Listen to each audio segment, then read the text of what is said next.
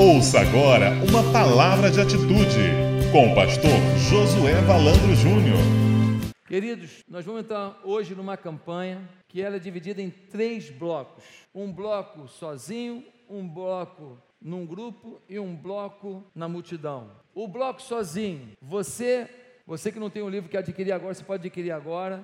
Então, você vai ter uma leitura diária desse livro por 40 dias. Cada dia um capítulo. Ah, eu vou ler 10 capítulos num dia. Não é essa a visão. A visão é a gente ler junto um capítulo por dia. Por quê? Porque você vai ler esse livro diariamente. Esse livro é um livro feito para a gente. Ele, ele, o livro é o grande doador, mas tem uma capa personalizada, tem um prefácio feito por mim ele está todo preparado para a campanha da nossa igreja. E esse livro, você vai ler um capítulo por dia. Só que é o seguinte: eu vou pregar no domingo aqui sobre o que você vai ler na semana. Você vai ler cada dia. E nas células da igreja, você vai compartilhar sobre o que você está lendo e ouviu no culto. Então você tem um momento sozinho lendo, você tem um momento no grupo compartilhando, e você tem um momento na multidão ouvindo a pregação sobre o que você está lendo na semana. Ficou claro? Para você ter a campanha funcionando na sua vida, você precisa ser fiel no a sós, no em grupo e na multidão. Se você falta ao culto, você perde a coisa. Ah, pastor, vou ter que viajar. Então você vê pela internet, você dá seu jeito. Mas eu queria que você fizesse uma aliança de 40 dias buscando a Deus intensamente com a sua igreja. Durante esses 40 dias, nós vamos fazer um jejum também. Serão 40 dias de jejum, estudo a palavra e oração. 40 dias para algo com Deus. 40 dias para entender a visão de Deus para a nossa vida. 40 dias para um grande presente de Deus na sua vida. Quem crê? Amém? Então, irmãos, nós vamos trabalhar dessa maneira. Se você não tem o livro, você pode adquirir agora. Se você, no final do culto, quiser adquirir, pode adquirir lá fora. Mas você não pode sair daqui hoje sem o livro. Tá certo? No boletim tem a explicação de tudo como vai acontecer. Né? Tem aqui um, um, um, uma explicação dos detalhes todos. Agora, você só vai ter o resultado pleno se você tiver um compromisso pleno. Ah, eu vou só no culto, não vou ler o livro, não. Não é a mesma coisa. Ah, eu vou na célula, o pessoal compartilha, mas eu não vou ler no meu ações com Deus. Não, querido. Você vai ler um capítulo por dia, vai orar sobre isso. E você vai pontuar com Deus o que você espera de Deus nesses 40 dias. Eu não sei se é o seu casamento, eu não sei se é o seu filho, eu não sei se é uma área financeira, eu não sei eu sei que nós vamos buscar a Deus, e porque buscamos a Deus, cremos que em Deus encontramos respostas, amém? Então nós vamos encontrar a resposta de Deus. Eu queria que você se envolvesse na campanha, pastor. Lá em casa sou eu e minha mulher, não dá para comprar dois livros, compro, compro um só. Um lê num horário, outro lê no outro horário, tá bom, ué. não tem problema. Ah, pastor, quero ter o meu, eu vou comprar um, e a minha mulher vai ter outro, eu estou com condição de comprar. Amém. Irmãos, não estão aqui para vender livro. O objetivo não é vender livro, o objetivo é você ter nesse livro aqui uma oportunidade de viver um objetivo, um foco em 40 dias. Toda campanha que a gente faz, todo ano a gente faz campanha na igreja, ela é exponencial em resultados. É um tempo em que pessoas vendem o que nunca tinham vendido, ações na justiça acontecem de sair, pessoas abrem negócios que não imaginavam, pessoas são promovidas, filho volta para casa, casamento é restaurado. Irmãos, sempre foi assim na igreja. Por quê? Porque o povo, quando busca mais, tem mais. Buscar-me-eis e me encontrareis, não é isso que a Bíblia diz? Então, tem a minha atitude, que é buscar, não tem? Pedir e dar-se-vos-á. Tem a minha ação, que é pedir, sim ou não? Batei e abri-se-vos-á, mas eu tenho que bater. A Bíblia não diz que eu fico, ah, eu vou levando a vida e, e, as bênçãos vão caindo. Não, tem bênção que Deus dá porque Ele quer dar. Toma aí. Bênção que a gente pede a Deus, a gente clama a Deus, a gente se aproxima de Deus e elas chegam. É assim na vida. Então, queridos, Está aqui o livro. Eu queria que você adquirisse o livro. Essa campanha começa hoje. No boletim explica tudo sobre a campanha. Quem está com o boletim? Levanta a mão aí. Está aí? Então, quem não tiver boletim, pode pegar, tem boletim à vontade aí. Agora, olha só. No boletim também tem uma parte aqui com a mensagem, tá vendo? Então, olha só, você vai preencher durante a, a, os cultos, você vai preencher os pontos da mensagem. No final da campanha, você vai recortar e você vai ter todas as mensagens da campanha com você. Amém? Preenchidinho, para você ler quando você quiser de novo, para você falar para alguém, para você falar um versículo para alguém. Então, queridos, olha só, está aqui o nosso o nosso boletim fundamental na campanha. Abre aí na página da mensagem que você vai poder acompanhar tudo comigo agora, tá bom? No final do culto, eu vou distribuir daqui a pouco um envelope para você. Esse envelope é um envelope profético. Por quê? Porque nessa campanha de Eu Me Importo, né, a, a 40 dias de doação, nós vamos também fazer uma oferta especial para a nossa campanha de pagamento da intermediária. Então, no dia 9 de outubro, nós vamos ter, vamos levantar uma grande oferta para essa campanha. Esse envelope, nós estamos usando ele de duas formas. Podia ter dois papéis, mas fizemos um só.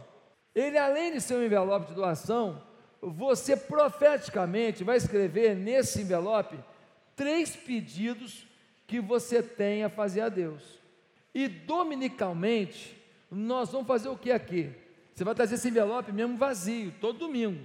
E nós, durante os domingos, você vai levantar esse envelope com esses três pedidos, e nós vamos orar aqui de forma profética, com a igreja inteira orando, que Deus esteja abençoando você nesses três pedidos. Nós vamos levantar uma oração de clamor, todo mundo clamando assim, um, levantar um clamor na igreja mesmo, todo mundo orando, em voz alta, um momento de guerra, de guerra espiritual, pelos três pedidos que você vai escrever aqui. E nós, no dia 9 de outubro, nós vamos trazer uma oferta, o grande doador, 40 dias de doação, nós vamos doar alguma coisa. Ah, pastor, quanto que eu vou doar? É com você. Eu não sei quanto você vai doar.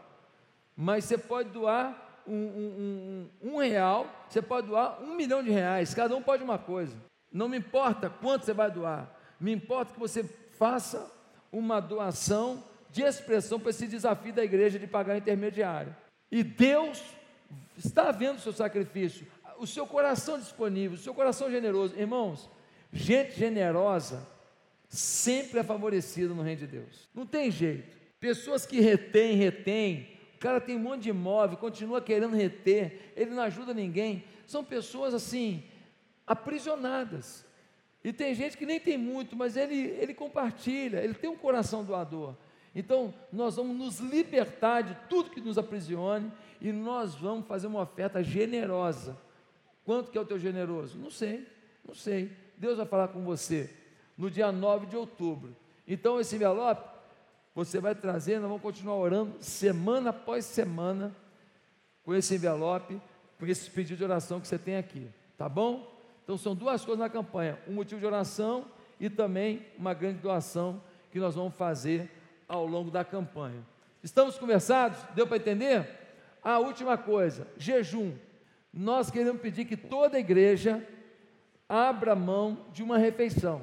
Ou você não vai tomar café, vai só almoçar meio-dia, ou você vai tomar café depois só vai jantar, ou você vai almoçar e depois você não vai jantar. Cada um, ah, pastor, não vou jantar não, só cinco e meia fazer um lanchinho, quatro pizzas, três omeletes, assim um lanchinho, né? Aí, né?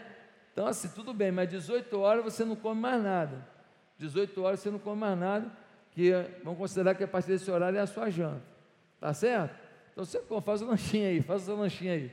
Com umas 15 batatas doces. Então, irmão, nós vamos abrir mão de uma refeição. Ah, pastor, poxa, eu parei de comer, a bênção chegou. Querido, jejum sem oração é passar fome desnecessária. Você precisa estar em espírito de oração. O teu estômago avisa que você está com fome e você avisa para ele que você tem um motivo para isso. O teu estômago fala com sua mente, sua mente fala com o seu coração, seu coração responde dizendo: Eu tenho um alvo.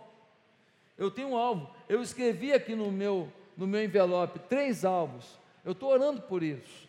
Eu estou orando por isso. Eu estou clamando a Deus por isso. Então nós vamos fazer jejum e oração. E eu queria pedir que você não deixasse incluir nas suas orações, além dos seus três pedidos, a sua igreja. Um avivamento na igreja. Uma manifestação do poder de Deus na igreja. Amém? Irmãos, eu estou convicto, daqui a 40 dias você não vai se reconhecer. Seus amigos não vão te reconhecer. Sua mulher que não é convertida não vai te reconhecer. Seu marido que não é convertido não vai te reconhecer. Seus filhos afastados vão querer vir para a igreja. Eu creio nisso. Eu creio. E eu queria que agora a gente fizesse uma oração de fé. Queria que você agora estendesse sua mão ao céu. Você não escreveu ainda, não tirei envelope ainda, vou distribuir depois. Você já vai falar assim: eu já sei que eu quero botar no envelope. Eu já sei que eu vou botar no envelope. E eu queria pedir que Deus derramasse essa bênção na minha vida nesses 40 dias. Você já sabe, já, já tem uma ideia do que você vai botar no envelope, não já? Uma, duas coisas, você já lembrou já, né? Você tem três coisas para colocar no envelope. Uma, duas coisas você já sabe. Então estenda sua mão ao céu. O que você quer? Você quer o seu filho aqui? Você quer o quê? Você quer pagar uma conta que parece impagável? O que você quer? Você quer é, é, é, prosperar no seu carinho com as pessoas, porque você é muito duro com as pessoas, você quer o quê? Ser mais maleável? O que, você quer? Você quer o quê? Vencer o seu criticismo, você é crítico demais, você não se aguenta, você foge de casa morando sozinho, que você não se aguenta. Você sabe que você está passando do limite e você, você quer mudar o seu humor. Você quer ser uma pessoa mais agradável, mais alegre, menos crítica. Você quer isso, você quer isso. Você é pão duro, você quer ser menos pão duro. Sua mulher não te aguenta mais. Seu marido não te aguenta mais. Você, você é pão duro, você tem dinheiro, mas assim, é, é, tudo é muito assim, porque você passou fome na infância, não sei. Você quer, você quer ter um coração mais generoso, você vê gente sendo generosa, mas você quer ser também. Irmão, cada um sabe o que precisa. Cada um sabe o que precisa. Eu quero que você agora levante sua mão ao céu dizendo: Eu sei o que eu preciso e eu sei com quem que eu estou falando. Repete comigo assim, ó. Senhor, eu sei o que eu preciso. E eu sei com quem que eu estou falando. E eu quero te pedir que em 40 dias o Senhor abra uma porta do céu sobre a minha vida. Eu quero ter uma experiência contigo, poderosa, em 40 dias.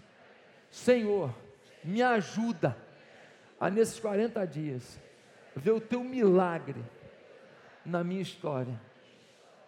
Vou fazer minha parte. E eu tenho certeza que o Senhor sempre fará a sua. Em nome de Jesus. Amém. Glória a Deus. Glória a Deus.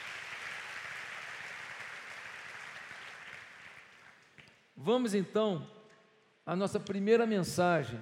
E eu quero ser bem objetivo nesse momento eu queria que você agora prestasse muita atenção. Pode projetar aí no quadro, vai projetando conforme eu vou falando. Atos capítulo 20, versículo 24. Atos 20, 24 diz: Todavia não me importo, nem considero a minha vida de valor algum para mim mesmo, se tão somente puder terminar a corrida e completar o ministério que o Senhor Jesus me confiou, de testemunhar do Evangelho da graça de Deus. O apóstolo Paulo é claro dizendo que na vida dele não tem nada mais importante. Atos 20, versículo 24, ele vai dizer: Em nada eu tenho a minha vida por preciosa, contanto que eu cumpra com alegria o propósito para o qual fui chamado, pregar o Evangelho. Paulo está dizendo que ele entende que a vida dele é uma doação, ele entende que a vida dele é o outro, a vida dele não está circunscrita ao umbigo dele. Meus amados irmãos, o Peter Drucker, o mago da administração moderna, ele vai dizer: a medida da vida não é a sua duração, mas a sua doação. Os administradores modernos descobriram que montar uma empresa para ganhar, ganhar, ganhar, ganhar, não distribuir nada, faz com que em algum momento essa empresa perca o seu referencial, perca a sua motivação, perca a sua visão. A administração moderna foi descobrindo que as pessoas precisam ter um sentido a mais para produzir dinheiro para suas empresas. Ah, eu ganho dinheiro para minha empresa, mas a minha empresa ajuda um orfanato. Eu ganho dinheiro para minha empresa, mas a minha empresa ajuda umas meninas que foram escravizadas sexualmente lá pelo Estado Islâmico. Quando as pessoas têm um sentido a mais e não apenas o dinheiro em si, então as pessoas avançam. Pode passando. Queridos irmãos, a vida na terra não é sobre nós, é sobre Deus e sobre as pessoas. A vida é uma missão, a vida é um trecho de tempo em que a gente passa aqui, mas é apenas um trecho do tempo. Na verdade, a vida aqui é apenas uma preparação para a vida mesmo, que é a vida eterna. O tempo aqui é apenas o nosso, nosso laboratório, onde a gente diz para Deus se a gente quer realmente ir para lá. Onde a gente mostra para Deus se a gente realmente quer viver com Ele. Onde a gente dedica para Deus realmente o nosso coração para dizer: Senhor, eu vou para o céu porque eu quero dedicar meu coração a Ti para sempre. Meus amados irmãos, durante esses 40 dias, nós vamos pensar sobre isso. Qual é a doação da minha vida? Tivemos aqui o Diego Valdemar. Eles querem ser vereadores. Qual a doação que eles querem fazer? O que, que eles querem doar? Talvez você seja líder do seu prédio, síndico do prédio, talvez líder da associação de moradores, talvez você seja apenas um colega de trabalho de alguém. Qual é a doação que você quer fazer aonde você está vivendo? O que, que você quer na sua vida? Meus queridos irmãos, a pior tragédia não é a morte, mas uma vida sem propósitos. A pior tragédia é você viver uma vida simplesmente para ganhar dinheiro e pagar conta. Ah, mas essa conta foi uma conta de um passeio, de uma viagem, de uma coisa, de uma comida boa, de, um, de, um, de uma lagosta desse tamanho. Não deixa de ser conta paga. A vida é muito mais, a vida é muito mais do que aquilo que você propicia para você, daquilo que você usufrui. Queridos, o sentido da vida só poderá ser compreendido se nós entendermos dois princípios de Deus e nós entendermos alguns princípios de doação de Deus para conosco. E são esses princípios que eu quero apresentar para você hoje. A primeira coisa que nós precisamos entender, entenda a essência doadora de Deus para com você. Entenda A, pode preencher no seu boletim aí. A essência doadora. Deus, na relação dele com você, ele é doação. Deus é doação. O Salmo 86, versículo 15, diz assim: Mas tu, Senhor, és Deus compassivo e misericordioso, muito paciente, rico em amor e em fidelidade. Tu és bondoso e perdoador. Senhor, rico em graça para com todos os que te invocam. Veja você, ele é bondoso, cheio de graça perdoador, obstinado, apaixonado por todos que o invocam. Deus, o coração de Deus é um coração doador, o grande doador é Deus. A relação dele com você não é o que você pode me dar? Me dá sua oferta, me dá seu dízimo, me dá seu tempo, me dá seu esforço, me dá seu talento. Não. Isto tudo é Deus te ensinando a ser como Ele porque Deus é o grande doador, a relação dele com você é o tempo inteiro de doação. Rick Warren vai dizer: quando você dá, você se parece mais com Deus. Quando você pega um agasalho e dá para alguém que está com frio, você fica parecido com Deus naquela hora. Quando você pega uma pessoa oprimida e você fala que existe libertação em Jesus, e você dá esperança para aquele coração, e esperança é Jesus, você está parecido com Deus, porque Deus deu Jesus para a gente.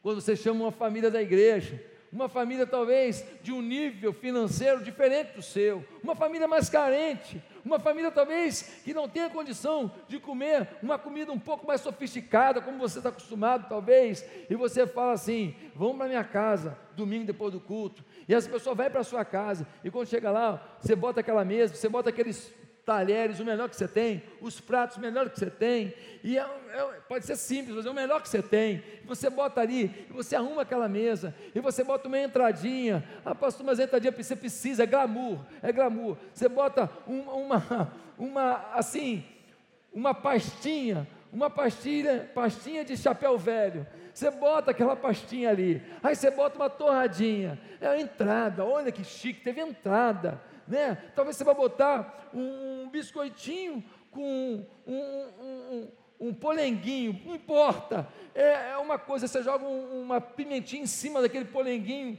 mistura ele assim para ficar é, polenguinho apimentado, polenguinho mexicano. Você inventou uma entrada e você bota, aí a pessoa prova fala que gostoso, legal. Agora vem o prato principal. Prato principal, arroz, feijão, um ovo estalado, poderoso no meio assim, com aquela gema mole e um pedaço de bife. Olha, o ovo em cima do bife, é, é, é o bife, é, bife a cavalo. Né? Às vezes o bife é um, é um bife assim de burro, porque a carne é meio dura. Né? Assim, mas é o bifinho a cavalo. Você fala assim, ó, hoje vamos comer bife a cavalo. Ele fala, nossa, quanto tempo que eu não como bife a cavalo? Coisa boa, coisa gostosa. Arroz, feijão, o bife a cavalo. E você fala, agora é sobremesa. Aí você fez sobremesa, você fez um pudim de leite condensado, aleluia. Você bota aquele pudim de leite condensado. Você fala: Olha, meu irmão, eu queria te servir aqui. Eu, eu, eu não sei fazer sobremesa muito sofisticada. Esse pudim de leite condensado, eu fiz o pedido para alguém fazer. Irmãos, Deus é pura doação. Quando você doa, você se parece com Deus. Harold Laria diz: Quem sempre quer colher onde não, quem sempre quer colher onde não semeou, nunca entende o que é sacrifício. Tem gente que só quer colher, nunca semeou, Deus me dá, nunca semeou, que, que as portas se abram, mas ele nunca semeou, que as pessoas me ajudem, mas ele nunca semeou. Tem gente que acha que tudo e todos tem que viver em função dele. Ele entendeu o segredo da vida. Queridos, o segredo da doação é nunca parar de doar e assim nunca parar de receber, porque o propósito do grande doador é abençoar vidas através do recebedor. Quando Deus te dá, não é para você guardar e reter. Quando Deus te dá, te dá alegria, te dá talento, te dá dons, te dá dinheiro, te dá uma casa de praia, te dá um carro legal, te Deus te deu, é para você oferecer, é para você abençoar. Essa sua casa pode ser uma célula. Esse seu carro pode ser a carona para alguém. Pode ser levar alguém no hospital. Esse seu dinheiro pode ser ajuda a alguém que precisa. Pode ser um, uma escola melhor para o filho da sua empregada, da sua casa. Pode ser um, uma ajuda para um menino no orfanato, que você vai cobrir todas as despesas dele. Deus está dando mais e mais para quem pode repassar. O Ravi Zacarias vai dizer: o mal não está somente onde há derramamento de sangue. O mal está no coração humano que só pensa em si mesmo. O filósofo Ravi Zacarias vai dizer algo tão profundo: o mal não é só fazer o mal, o mal está em nós pensarmos só em nós mesmos. Segunda coisa que a gente precisa entender você precisa entender que Deus é o único criador da vida. Responda aí. Deus é o único criador da vida. Pastor, por que isso é importante? É importante porque se Ele criou todas as coisas, Ele é dono de todas as coisas, e se Ele é o grande doador, e Ele é dono de todas as coisas, Ele pode doar todas as coisas. Pastor, mas como que isso foge do nosso controle? Nós vivemos num mundo que prega uma visão panteísta e hedonista. Panteísta, tudo é Deus, a árvore é Deus, A água é Deus, a cachoeira é Deus, a folha é Deus. Não. A folha seca, meu filho. A folha desintegra. Deus não é a natureza, Deus é o criador da natureza. Ah, porque uma energia, tal, eu creio numa energia. Deus não é energia, meu filho. Deus não é energia, Deus é um ser pessoal. Energia não sente nada, energia não ama. Energia não ama, Deus ama. Deus mandou o seu filho ao mundo morrer em seu lugar. Deus se importa com você. Deus tem plano para a sua vida. Deus tem propósito na sua vida. Deus, Ele é um ser pessoal que, em profundo amor, busca os seus filhos e tenta trazê-los para que, em Cristo Jesus, vivam com Ele a eternidade. Deus está procurando quem vai ser a família dele na eternidade. Deus está tentando salvar toda a humanidade, mas muitos são os escolhidos, poucos são os escolhidos. Muitos são chamados, poucos os escolhidos. Poucos aderem ao chamamento de Deus. Quantas pessoas que já estiveram na igreja e que estão hoje no mundo? Quantas pessoas que ouviram mensagem maravilhosa, choraram diante de Deus, cantaram para Deus? Quantos estão hoje no mundo? Quantos que foram, viram milagres na vida, se tornaram pessoas horríveis por causa do milagre que receberam? Um milagre financeiro, se tornaram arrogantes. É meu barco.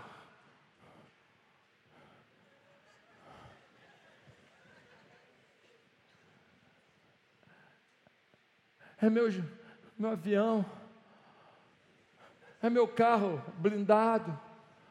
Nada contra carro, avião, navio, helicóptero, nave espacial, nada contra. Quiser comprar uma nave espacial, vai sozinho, que eu não vou contigo não. Mas, meu irmão, o que eu estou falando é na gente entender que a gente é criador daquilo que temos. Gênesis 1:1 diz: No princípio criou Deus os céus e a terra. Entenda que o mundo cada vez mais hedonista, panteísta, está indo contra Deus. Paulo disse aos romanos: trocaram a verdade de Deus pela mentira e adoraram e serviram as, a coisas e seres criados, em lugar de servirem o Criador, que é bendito para sempre. Amém. Quem tem que ser adorado é Deus, porque Ele é o Criador, não é você não é o seu patrão, não é quem te ajudou, quem deu dinheiro, não, você pode ter gratidão, mas adoração é a Deus. A sua vida não está negociando adoração, você não está vendendo a sua fé, ah, não, uma pessoa que me ajudou, ele, ele gosta de ir para boate, ele gosta de ir para noitada, ele gosta de ir para mulherada, eu fico sem graça, acabo indo junto com ele. Não existe isso. Ah, eu, eu tenho uma pessoa e ele é muito bom comigo, mas ele é, ele é da religião tal, tal, tal. Ele não é um cristão, mas eu gosto tanto dele que eu vou seguir junto com ele. Não existe isso. Você precisa entender que tudo que foi criado foi por Deus. E a Ele devemos adorar por isso, o Salmo 95, versículos 6 e 7 diz: Venham, adoremos e ajoelhemos diante do Senhor, o nosso Criador, pois Ele é o nosso Deus e nós somos o povo do seu pastoreio, o rebanho que Ele conduz. Hoje, se vocês ouvirem a sua voz.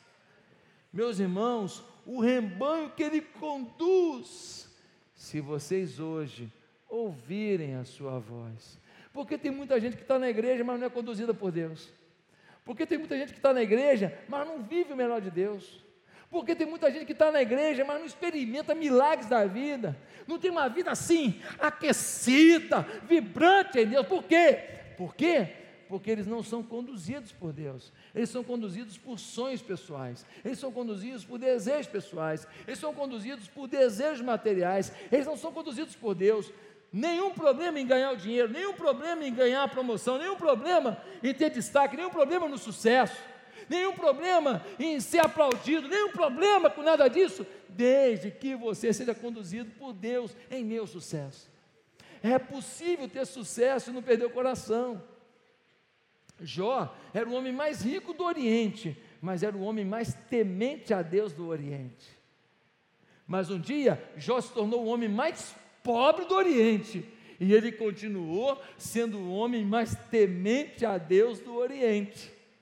Depois, ele se tornou de novo o homem mais rico do Oriente. E diz a Bíblia que ele se tornou ainda mais temente a Deus do que era no início, porque ele disse: Antes eu te conhecia de ouvir falar, mas agora os meus olhos te veem.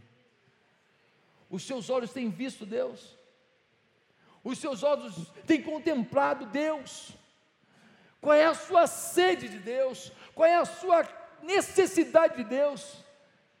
Você já passou muita sede? Já teve um dia que não tinha água? Uma situação assim, que a boca ficou seca e não tinha água. Já passou por isso? Quem já passou por isso aqui? É horrível, não é? Quem já teve que fazer um exame e não podia beber água? Aquele exame que você foi fazer, não podia beber água. E a sede vem. E a boca começa a secar.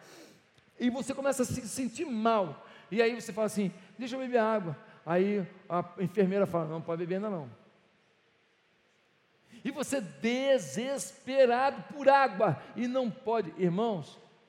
Quando a gente tiver essa sede de Deus, essa sede de Deus, nada que está emperrado na sua vida deixará de ser desatado.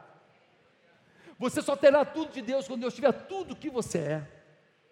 Mas nós estamos querendo tudo de Deus, sem sermos, no pouco que somos, tudo para Ele. Terceiro lugar, se nós queremos entender a relação doadora de Deus conosco, nós temos que crer que Deus é o doador da vida plena aos homens. Anota aí, terceiro ponto do seu boletim. Creia que Deus é o doador da vida plena aos homens. João 3,16. Porque Deus amou o mundo, que deu o seu Filho unigênito, para que todo que nele crê não pereça, mas tenha a vida eterna. João 3,16, o texto áureo da Bíblia, o resumo da Bíblia. Meus irmãos, entender que a salvação é do Senhor, pertence ao Senhor, e Ele nos deu para desfrutar gratuitamente pela graça, é o único caminho para a vida eterna. Você não compra a salvação. Você pode ser bonzinho, pode doar seus bens para os pobres, você pode fazer boas obras lá no orfanato, você pode ser uma pessoa muito ética, muito correta, você pode ser uma pessoa assim, é, generosa, amiga das pessoas, sorridente, alegre, você pode ser a melhor pessoa do prédio, da rua, do condomínio, de onde for. Você não garante a sua salvação. Você precisa ter um sentimento de gratidão a Deus, se você foi salvo por Ele. Saber que eu posso morrer hoje é uma situação desconfortável.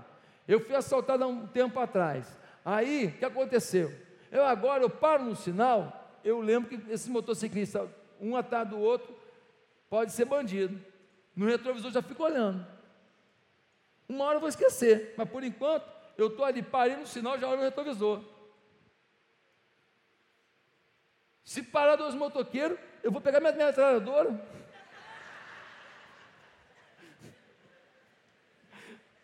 Ai, meu Deus. Se for dois motoqueiros, não vou fazer nada. Não há o que fazer. Mas pelo menos eu não vou ser surpreendido. Meus amados irmãos, eu agora estou ali, eu posso morrer a qualquer momento, você também. Nós estamos num país violento, num mundo violento. Agora, querido, pior do que saber que você pode morrer a qualquer momento, é você não entender que isso para você pode ser promoção. Morrer para quem tem Jesus não é nada de ruim. É ruim para quem fica, é ruim para quem fica com saudade, mas morrer em Jesus É vida eterna. O apóstolo Paulo teve uma visão do céu. Teve uma visão. Aí ele, ele falou: Meu Deus, olha o que eu vi. Aí Deus falou assim: Eu vou te dar um probleminha na tua vida aí, um tal de um espinho na carne, senão nem você vai aguentar. Mas como que não vai aguentar? Não, não tem jeito não, cara. Depois do que você viu, se você for para o mundo, tendo visto o que você viu, a vaidade vai te tomar. O orgulho vai te tomar, Paulo. O Senhor, mas eu sou um homem temente ao Senhor, não importa, Paulo, não tem ninguém que é melhor que ninguém, não. Você vai se perder, e por isso eu vou te dar um espinho na carne, um, dia, um demônio te esbofeteando, uma dor na sua vida. A Bíblia não diz que que, que é esse espinho na carne, não diz o que, que é, se é uma doença, se é um problema interior, se é uma rejeição que Paulo teve familiar, não sabemos, mas é o que dói nele, para que ele não ficasse completamente envaidecido. Por quê? Porque ele viu o céu. Irmãos, a Bíblia diz que nem olhos viram, nem ouvidos ouviram, nem chegou ao pensamento humano o que Deus planejou para a gente. É poderoso demais, é lindo demais. Você tem a salvação, você aceitou Jesus, era para você andar de joelho agradecendo a Deus, obrigado, obrigado, obrigado, obrigado, obrigado. Era para você não temer nada. Eu ouvi uma canção numa igreja que eu fui agora nos Estados Unidos, a igreja Woodland. Woodland é uma igreja que tem o Kevin Shook como pastor. Esse pastor é o autor daquele livro 30 dias para viver, que a gente fez uma campanha aqui, coisa mais linda esse livro. Livro maravilhoso, 30 dias para viver. E eles cantaram uma canção lá que dizia assim: I no longer. Como é que é? A molecada sabe. Slave of fear I am child of God. Ele está dizendo: Eu nunca mais vou ser escravo do medo, porque eu sou a criança de Deus, o filhinho de Deus, o protegido de Deus. Rapaz, o pessoal ia cantando aquele negócio. I no longer slave of fear. Eu ia cantando aquilo, eu falei, eu nunca mais vou ter medo de nada. Eu não vou ter medo de nenhuma situação, de nenhuma ameaça eu não vou ter medo da violência da cidade, eu vou amar a cidade, eu vou conquistar a cidade, eu vou comprar um imóvel da frente, nós vamos expandir o reino de Deus, nós vamos levar as missões muito longe, nós vamos abrir as igrejas, eu não vou me entregar, porque nunca mais vou ter medo, não, eu sou a criancinha de Deus, o filhinho de Deus, o protegido de Deus, você é Ele. Mas o problema é que você não se enxerga assim. O problema é que você teve tantos erros na sua vida que você não consegue ver o quanto que Deus te vê como um, o filhinho, a criancinha dele, o quanto ele te pega no colo, o quanto ele te ama. Você não se, não se perdoa das porcarias que você fez na vida. Você não se perdoa das bandidagens que você fez na vida. Ou que você está fazendo. E está aí com essa cara porca olhando para o teto, dizendo: Tomara que pastor não tenha uma revelação.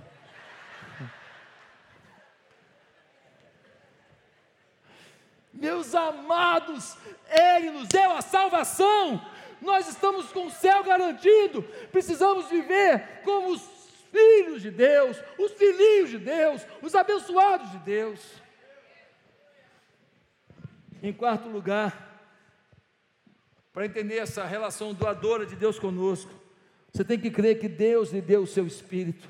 Atos 2,17: Nos últimos dias, diz Deus: derramarei do meu Espírito sobre todos os povos, os seus filhos e suas filhas profetizarão. Meus amados irmãos, Ele nos deu mais do que a salvação, Ele nos deu do seu Espírito. Nós podemos orar e ver milagres na vida das pessoas. Sabia que muitos milagres não acontecem porque ninguém orou com fé? Sabia que muitas coisas não aconteceram porque ninguém botou a mão e falou assim, na autoridade do Espírito Santo, eu repreendo isso aqui agora. Você sabia que muitos casamentos não foram restaurados porque não teve alguém com autoridade espiritual, cheio do Espírito Santo, que falou assim: vem os dois aqui agora, senta aqui os dois aqui agora. Plum, plum, tô brincando. Senta os dois aqui agora. Nós vamos fazer uma oração. E depois dessa oração vocês podem separar. É mesmo? Pode separar depois? Pode. Como é que foi o dia do casamento de vocês? Ah, foi bonito. Foi legal? Foi. E aí, no final do casamento, o que vocês fizeram? Ah, botamos aliança. Ah, é? E teve alguma promessa? Teve. Como é que foi? Ah, eu prometo, é, na doença, na saúde e tal, até que a morte o separe. Foi isso mesmo? Foi, foi isso. Então tá, então vamos orar aqui para Deus cumprir a palavra dele. Vamos pedir para Deus aqui, para gente acabar de orar, um dos dois morrer. Não, isso não, pastor, isso não. Então, queridos, então vamos reconciliar, vamos perdoar, porque vocês não podem deixar de cumprir uma coisa que vocês falaram para Deus. Vocês falaram que até que a morte separe. Então a gente precisa orar agora para Deus fazer valer o que vocês pediram a Ele. Amados irmãos, o Espírito está sobre nós. Billy Graham vai dizer: Deus nos deu duas mãos, uma para receber e outra para dar. Não somos cisternas feitas para acumular, mas somos canais para compartilhar.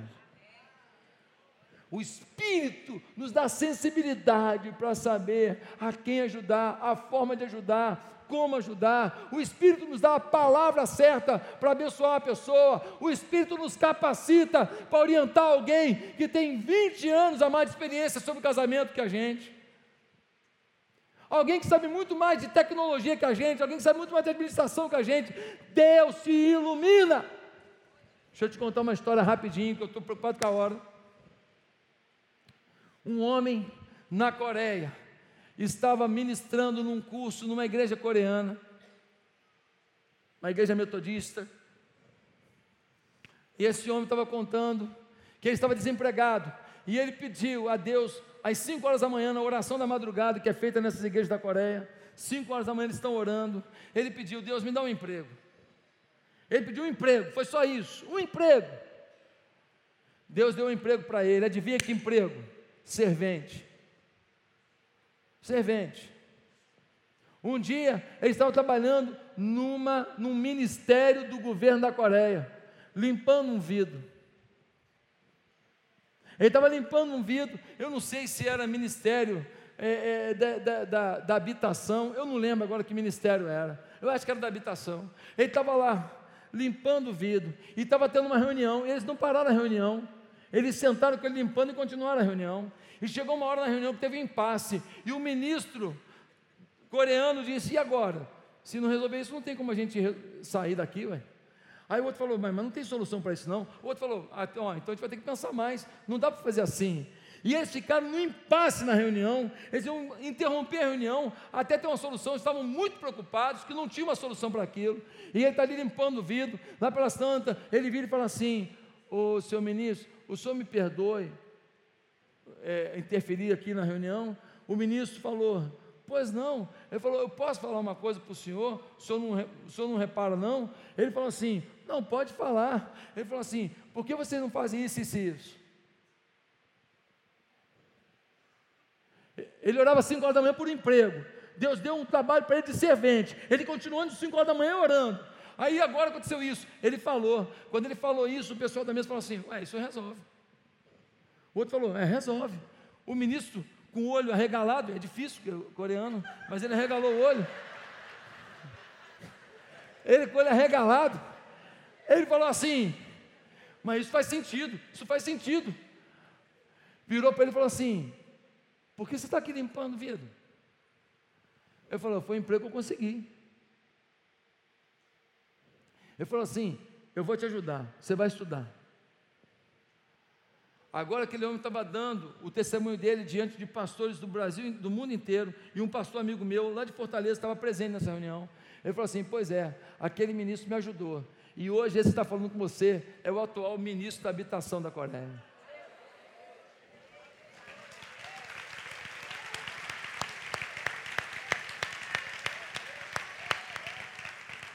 É demais ou não é demais? É demais ou não é demais?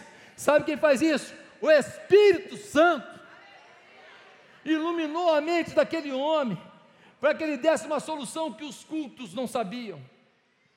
E alguém investiu na vida dele. Ele agora ele era ministro do governo coreano. Meus amados irmãos, aonde o Espírito pode levar você, você não imagina. Em quinto lugar, creia que Deus lhe deu a sua palavra. João 1:1 diz: "No princípio era aquele que é a palavra, ele estava com Deus e era Deus. Aos que o receberam, aos que creram em seu nome, deu-lhes o direito de, serem tornar, de se tornarem filhos de Deus. Aquele que é a palavra tornou-se carne, viveu entre nós. Irmãos, foi Ele que nos deu a palavra. Jesus é a palavra, Ele é a palavra encarnada, mas Ele também nos deixou uma palavra escrita. 40 homens inspirados por Deus ao longo de 3.500 anos, cada um em um palácio, um na favela, um culto, o outro apenas um, um labrador, meus irmãos, um lavrador, cada um fazendo uma coisa, mesmo assim a Bíblia está conectada, tem unicidade e unidade. Esse livro tem coesão, tem exatidão. Esse livro, ah, mas isso aqui, quando fala aqui, bate aqui, se estudar, você vai conseguir fazer um fecho final. Claro que nós não conseguimos compreender tudo que a Escritura nos diz, porque somos limitados, mas a Bíblia não contém a palavra de Deus, a Bíblia é a palavra de Deus. Esse livro mudou a minha vida, mudou a vida de milhões de pessoas pelo mundo. Quem lê esse livro tem esperança, quem lê esse livro acredita, quem lê esse livro é tomado por Deus, quem lê esse livro ama as pessoas e ama a Deus. Esse livro muda uma vida, meus amados irmãos.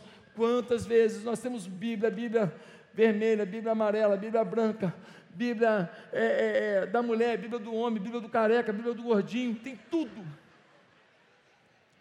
Tudo. E a gente não lê. E não lê. Aí tem aqui Bíblia 1, 2, 3, 4, 5, 10 Bíblia aqui dentro, mas não lê. Ah, tem Bíblia em áudio, não ouve.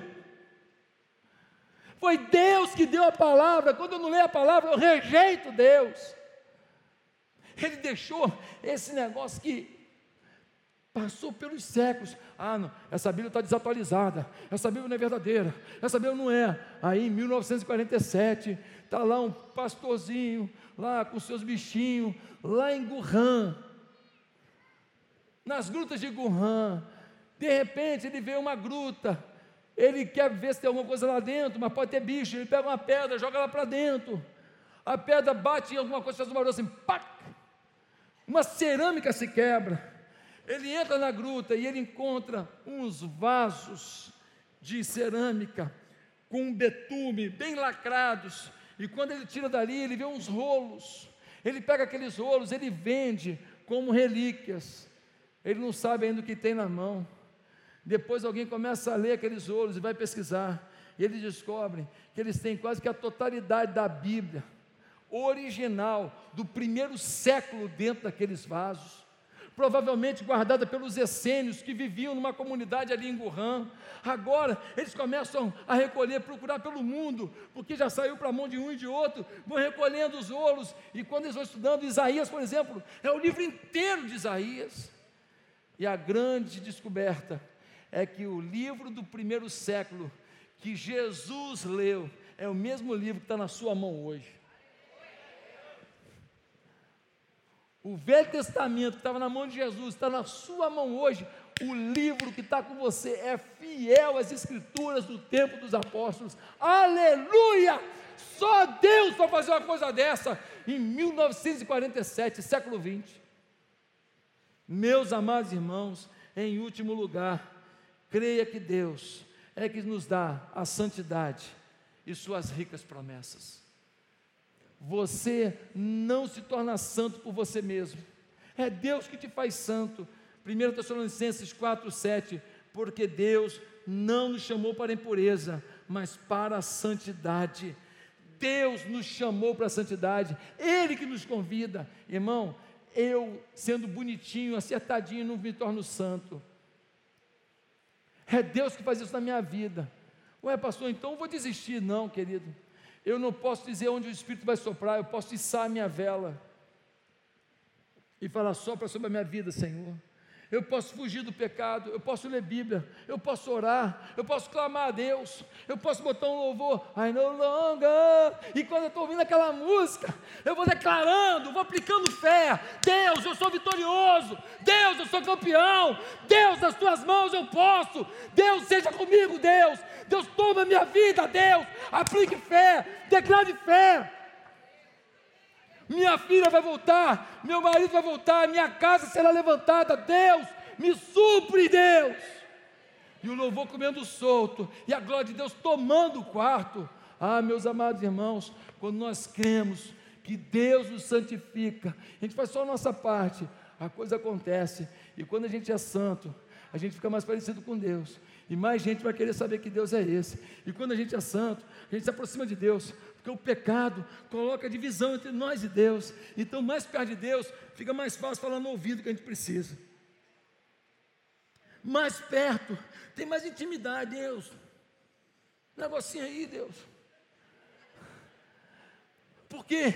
Porque se você quer pedir alguma coisa no McDonald's, se você fosse amigo do dono do McDonald's, Ia ser mais fácil conseguir, hein? Sim ou não? Agora você chega no caixa do McDonald's e fala assim: me vê dois Big Mac, uma Coca-Cola, um milkshake, sem pagar. Eu falo assim: eu sou empregado aqui. Mas o dono do McDonald's, ele fala assim: se quiser, eu te dou uma unidade do McDonald's. Pois Deus é Senhor do dono do McDonald's. E por isso, em último lugar, creia que Ele tem promessas para a sua vida.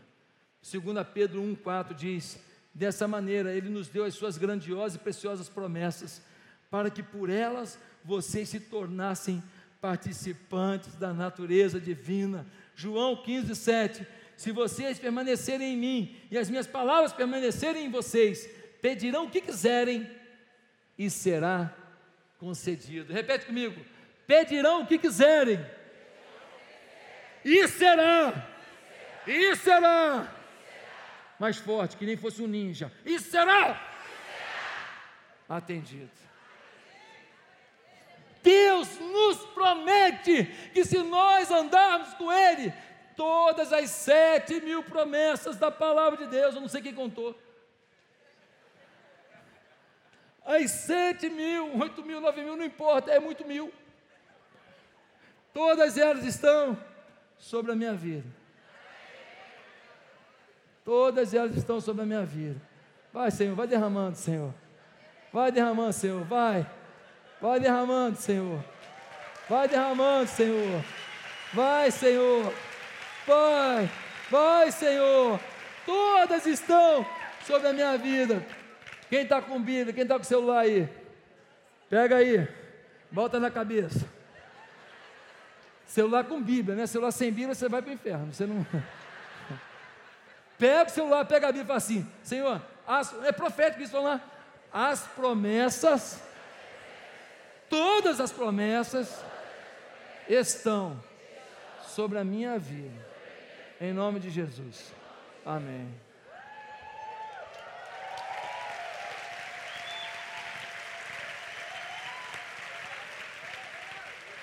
Quero terminar essa mensagem perguntando quantos aqui nessa manhã foram tocados por Deus e você decidiu viver em Deus. Você decidiu viver nas promessas de Deus. Você decidiu parar de olhar para o seu umbigão, esse umbigão. Decidiu viver para Deus e dizer para Ele: Senhor, faz na minha vida o que o Senhor quiser. Eu gosto desse cara, mas ele não ama Deus. Eu não vou casar com ele, não. Só quer em outro? Então me traz outro. Pode ser qualquer um, louro, alto, rico, famoso. Não, não é você que escolhe, não. É Deus que vai te dar o que Ele quiser. Você quer isso? Você quer viver as promessas de Deus? Você quer viver na presença de Deus?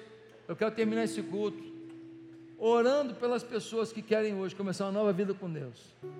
Você quer aceitar Jesus como Senhor da sua vida? Aonde você está? Repete comigo essa oração. Senhor, eu quero receber Jesus como Senhor da minha vida. Ele é o grande doador. E eu sou o canal do grande doador para levar as doações ao mundo perdido. Senhor, passa pela minha vida com a tua glória agora, com o teu poder agora. Faz Jesus ser o rei da minha vida, para que eu viva o que o Senhor quer que eu viva, em nome de Jesus. Amém.